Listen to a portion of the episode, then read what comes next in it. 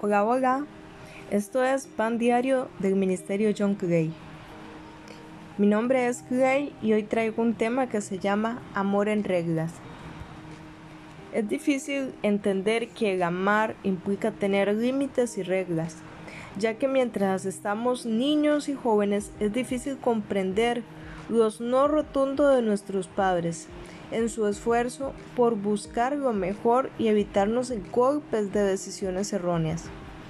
El Proverbio 19-18 dice claramente que disciplina tus hijos mientras haya esperanza. De lo contrario, arruinará sus vidas.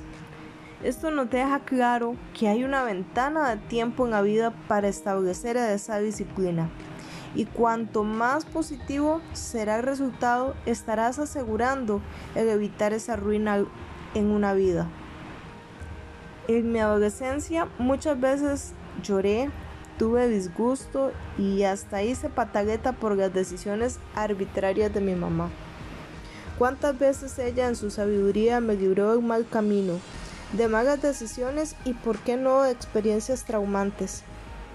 Y y es que profundizando más en este tema de la disciplina, en el capítulo 29 de Proverbios encontramos en el verso 15 y 17 algunos de los beneficios que trae consigo la disciplina.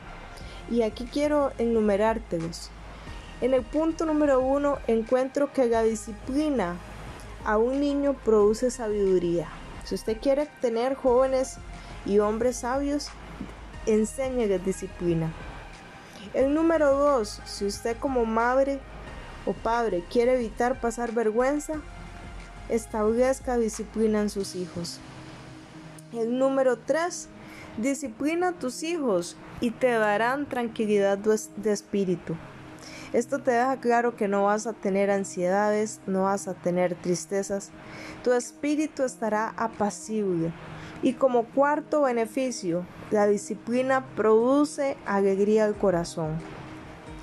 Y es que no hay amor más sincero que aquel que se muestra en reglas y límites. En 1 Corintios 13 también nos menciona que el amor no busca lo suyo.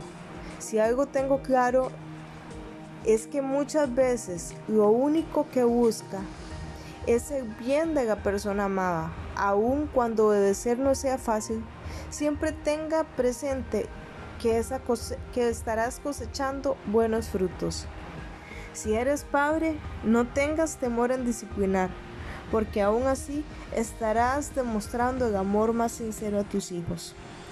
¿Y qué le parece si en este día tan especial escuchar estos beneficios de la disciplina y el saber que puedes evitar la ruina de la vida de tu hijo, un ser que tanto amas, solamente necesitas la sabiduría de Dios. ¿Y qué te parece si la pides?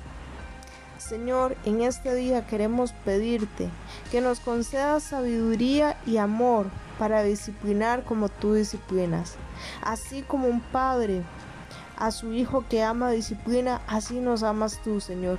Si tú eres un ejemplo de disciplina, enséñanos a disciplinar con amor y ternura, a corregir con sabiduría a nuestros hijos y a esos seres que tanto amamos.